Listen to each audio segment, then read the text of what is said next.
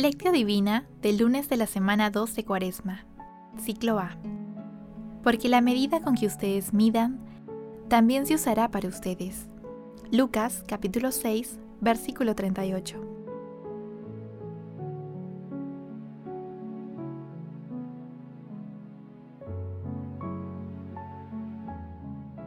Oración inicial. Santo Espíritu de Dios, amor del Padre y del Hijo, ilumínanos con tus dones para que podamos comprender los tesoros de la sabiduría que Jesús nos quiere revelar en este día. Otórganos la gracia para meditar los misterios de la palabra y revélanos sus más íntimos secretos. Madre Santísima, intercede ante la Santísima Trinidad por nuestra petición. Ave María Purísima, sin pecado concebida.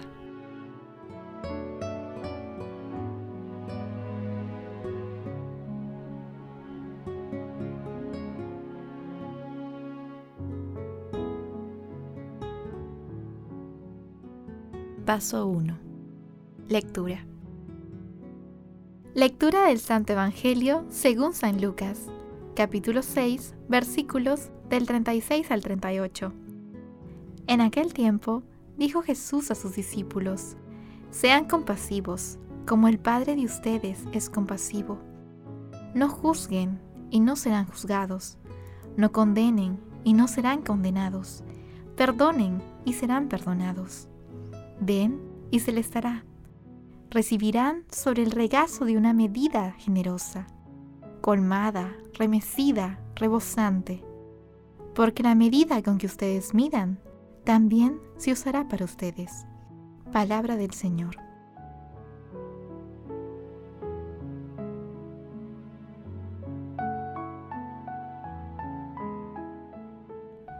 El pasaje evangélico de hoy forma parte de un conjunto de textos que están referidos al amor al prójimo, que debe extenderse a amar también a los enemigos, ya sean enemigos personales, comunitarios o de cualquier organización a la que pertenezcamos.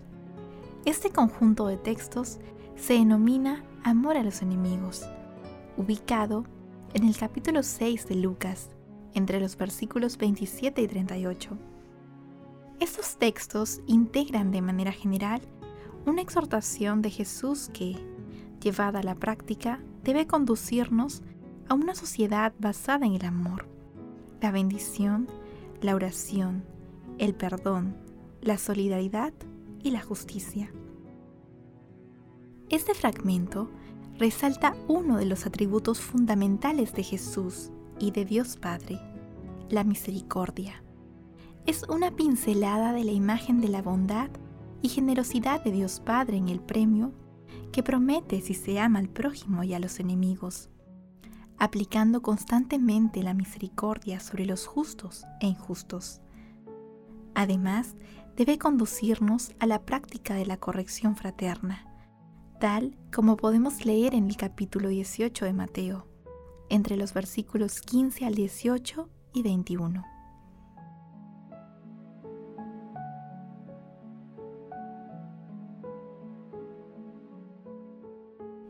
Paso 2. Meditación. Queridos hermanos, ¿cuál es el mensaje que Jesús nos transmite el día de hoy a través de su palabra? El Evangelio de hoy nos exhorta a no juzgar a los demás. Por ello, es importante estar atentos, porque juzgar a los demás es uno de los orígenes del orgullo y desencadena una serie de comportamientos contrarios a los preceptos cristianos. Algunas veces, por aferrarnos a nuestros prejuicios y temores, impedimos el acercamiento de personas que se han enemistado con nosotros, lo cual nos recuerda las palabras de nuestro Señor Jesucristo en el capítulo 6 de Lucas, versículo 42, cuando nos dice, ¿Cómo puedes decir a tu hermano, hermano, déjame sacarte la pelusa de tu ojo, cuando no ves la viga del tuyo? Tengamos presente, pues, que el juicio viene de la justicia y el perdón de la gracia, Por eso no juzguemos y seamos misericordiosos. San Agustín nos dice, el papel de la misericordia es doble, perdonar las injurias y dar pruebas de humanidad. Ambos los convendió brevemente el Señor diciendo, Perdonad y seréis perdonados, dad y se os dará. Esta actividad vale igualmente para purificar el corazón y poder así contemplar con pura inteligencia, en cuanto sea posible en esta vida, la inmutable sustancia de Dios. Hermanos, cada uno de nosotros en nuestro corazón respondamos las siguientes preguntas. ¿Soy proclive a juzgar y condenar el comportamiento de los demás? ¿Cómo compartimos la misericordia de Dios con los demás? ¿Puedo perdonar con facilidad a quienes me ofenden? ¿Por qué me es fácil o difícil perdonar? Que las respuestas a estas interrogantes nos permitan identificar las causas de nuestros comportamientos, contrarios a los que nos exhorta nuestro Señor Jesucristo, y nos permita iniciar el cambio que Él misericordiosamente espera de nosotros. Jesús nos ama.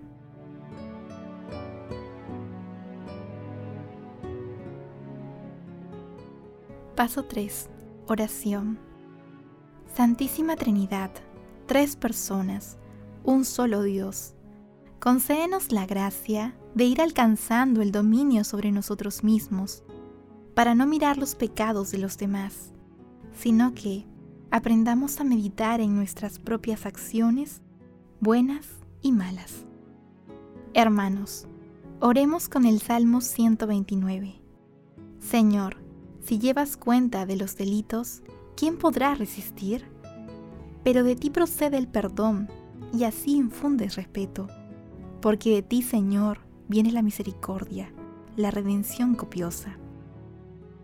Padre eterno, ilumina nuestra mente para entender que quienes se humillan serán enaltecidos. Otórganos la gracia para imitar la humildad de tu Hijo, que se hizo menos que los ángeles, tomó nuestra condición humana y ahora está glorificado a tu derecha en el cielo. Amado Jesús, misericordioso Salvador, otorga tu perdón a las almas del purgatorio, especialmente a las que más necesitan de tu infinita misericordia, y permíteles contemplar tu rostro amoroso. Madre Santísima, Madre de la Divina Gracia, Madre de Misericordia, intercede ante la Santísima Trinidad por nuestras peticiones. Amén.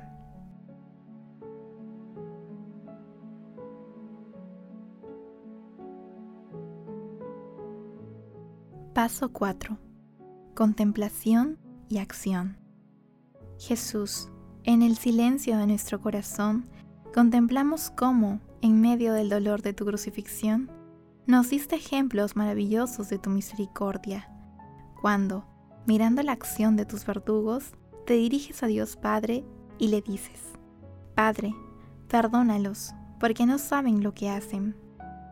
También, Señor, cuanto compadecido por el arrepentimiento del buen ladrón y ante su petición de misericordia, acuérdate de mí cuando estés en tu reino, le respondes, hoy estarás conmigo en el paraíso.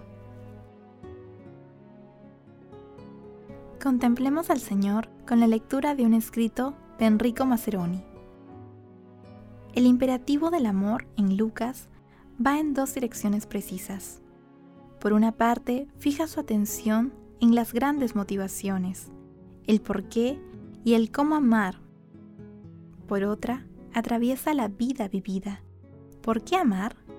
Sobre todo, porque el amor nos hace ser hijos de Dios. Al amar nos convertimos en lo que somos, hijos del Altísimo. Por consiguiente, el amor no es un simple código moral, sino la consecuencia de una identidad precisa, porque somos hijos de Dios.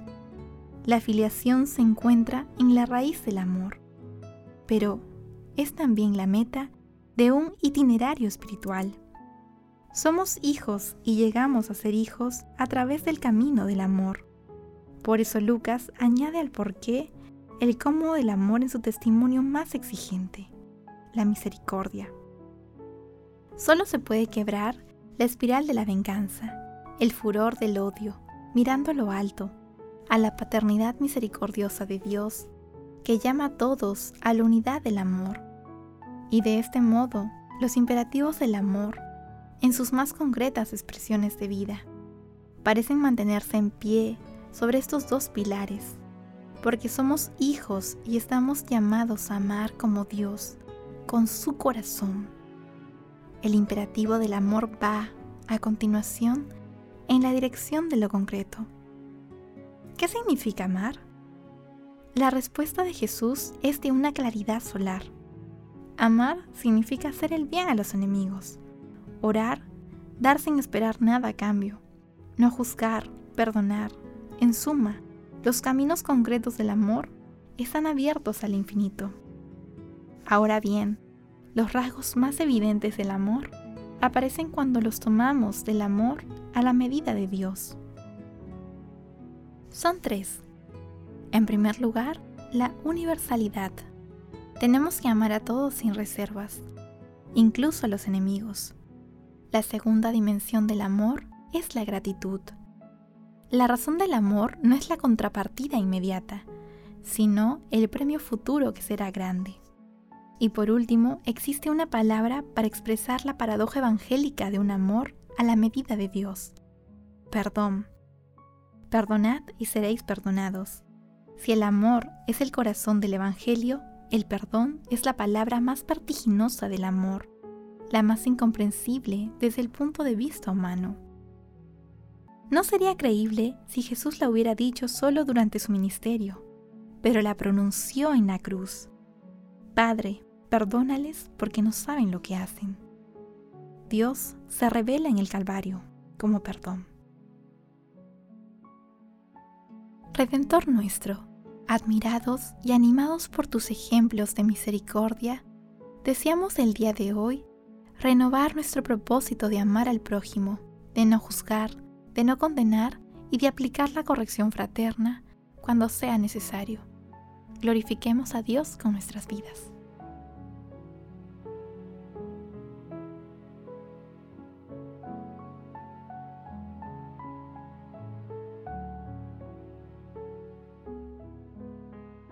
Oración final. Gracias Señor Jesús por tu palabra de vida eterna.